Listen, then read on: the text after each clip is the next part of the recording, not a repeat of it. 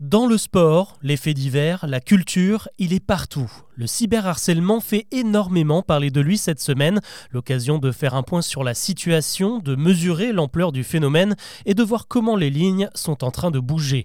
Avant d'évoquer les autres infos du jour, c'est le sujet principal qu'on explore ensemble. Bonjour à toutes et à tous et bienvenue dans Actu, le podcast qui vous propose un récap quotidien de l'actualité en moins de 7 minutes. On y va. Le chiffre est tout simplement énorme. Selon une étude de l'association e-enfance, 60% des 18-25 ans déclarent avoir été victimes de cyberharcèlement au cours de leur scolarité. Et derrière ces chiffres, il y a malheureusement des drames comme l'affaire qui agite l'actu cette semaine, le suicide mimé de la petite Lindsay, 13 ans, dont les parents seraient toujours la cible de messages haineux. Ils estiment n'avoir reçu aucun soutien lorsque leur fille était encore vivante et ils se préparent désormais à porter plainte pour non-assistance à personne en péril. Facebook fait partie des institutions visées, mais aussi le principal du collège de l'adolescente qui avait constaté le phénomène. Un élève responsable a été exclu, ce qui n'a malheureusement pas suffi. Mais comment accompagner un élève qui va mal? Aujourd'hui, les formations des futurs enseignants ne comportent aucun module obligatoire pour apprendre à détecter et aider un élève dans une situation difficile. Ça concerne le harcèlement classique, mais aussi le harcèlement en ligne, encore plus difficile à contrôler car il peut aussi impliquer des personnes extérieures à l'établissement des victimes. En revanche, ça bouge un peu plus du côté des élèves.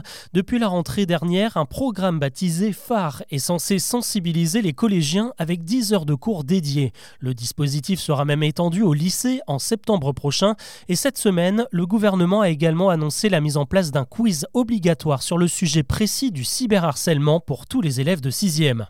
Cette semaine, l'actualité nous rappelle qu'il n'y a pas que les ados qui se font pourrir la vie sur le net. Ce vendredi, la chanteuse Oshi pourrait bien voir l'un de ses cyberharceleurs se faire condamner par la justice. Il comparait pour des injures et des menaces proférées depuis plus de trois ans sur les réseaux sociaux. Ils sont plusieurs à avoir déversé leur haine contre la chanteuse ouvertement homosexuelle, mais c'est le seul auteur à être poursuivi. Et il n'y a pas que la sexualité qui dérange. Parfois, une simple défaite au tennis peut déclencher des réactions atroces. À Roland cette année, on a décidé d'agir avec l'application Bodyguard équipée d'une intelligence artificielle mise à disposition des joueurs. Ils y connectent leurs différents réseaux sociaux qui sont alors nettoyés automatiquement de tous les commentaires injurieux et menaçants. L'actu aujourd'hui nous fait rester sur Internet et sur les réseaux sociaux, décidément. Souvenez-vous, début mai, le ministre de l'économie Bruno Le Maire promettait de dénoncer une trentaine d'influenceurs épinglés pour des pubs déguisées et des pratiques commerciales trompeuses. Eh bien, les premiers noms viennent de sortir. On y retrouve des personnalités du net comme Capucine Anave, Iliane Castronovo ou encore Simon Castaldi. Si ces noms ne vous disent rien, eh bien retenez qu'à eux seuls, ils rassemblent plus de 4 millions d'abonnés sur Instagram. La répression des fraudes les oblige désormais à afficher leur condamnation en photo sur leur compte officiel pendant au moins 30 jours. Hasard du calendrier ou pas, jeudi soir, le Sénat a validé l'adoption de la loi encadrant justement les influenceurs. On y retrouve toute une série de mesures censées limiter les abus comme les fausses publicités. Ils ont également l'interdiction de promouvoir des opérations de chirurgie esthétique, d'inciter à investir dans les crypto-monnaies, de fournir des pronostics sportifs ou encore de donner des conseils thérapeutiques et des avis sur des médicaments.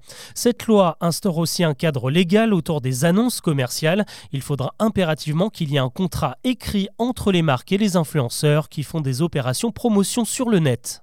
Allez, on sort d'Internet pour aller se balader un peu dans la nature. Vous le savez, il faudra être très vigilant ces prochains mois à cause de la sécheresse et du risque de départ de feu. Et eh bien, pour nous aider à faire attention, Météo France lance ce vendredi un nouveau service, la météo des forêts. Le principe est le même que pour les alertes aux orages ou aux inondations.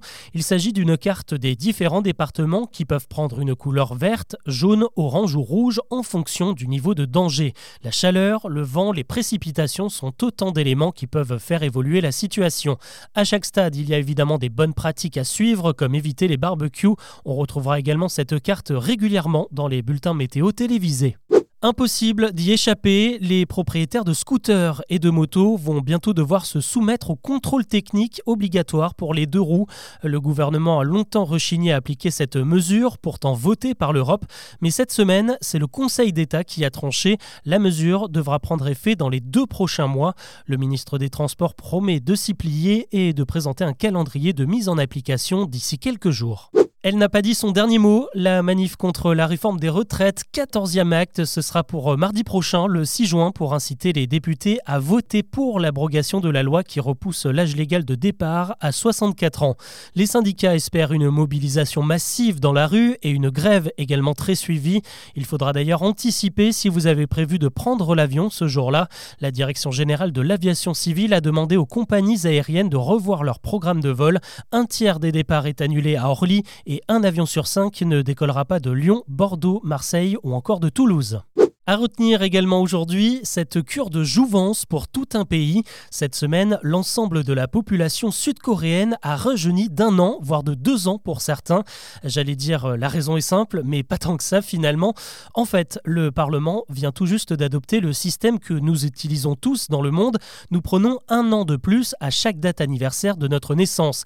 Mais en Corée, jusqu'à présent, on considérait que les enfants avaient déjà un an au moment de leur naissance et qu'ils gagnaient une année supplémentaire chaque 1er janvier. À l'image de cette info, c'était un peu le bazar, les gens avaient du mal à s'y retrouver. Euh, du coup, le Parlement a décidé de basculer sur la norme internationale. Allez, on termine avec des chiffres stratosphériques, ceux dévoilés par le magazine Forbes qui vient d'établir son classement des célébrités féminines les plus riches d'Amérique et par extension de la planète. Sur le podium, on retrouve trois milliardaires, Kim Kardashian, Rihanna et surtout la présentatrice et productrice Oprah Winfrey à la tête d'un empire évalué à 2 milliards de dollars. Malgré l'annulation de sa tournée, Céline Dion a de quoi assurer ses arrières avec 480 millions sur son compte et une huitième place au classement juste derrière Beyoncé. À Hollywood, Reese Witherspoon est l'actrice la mieux payée cette année. Voilà ce que l'on peut retenir de l'actu aujourd'hui. Je vous souhaite un très bon week-end. On se retrouve lundi pour un nouveau récap.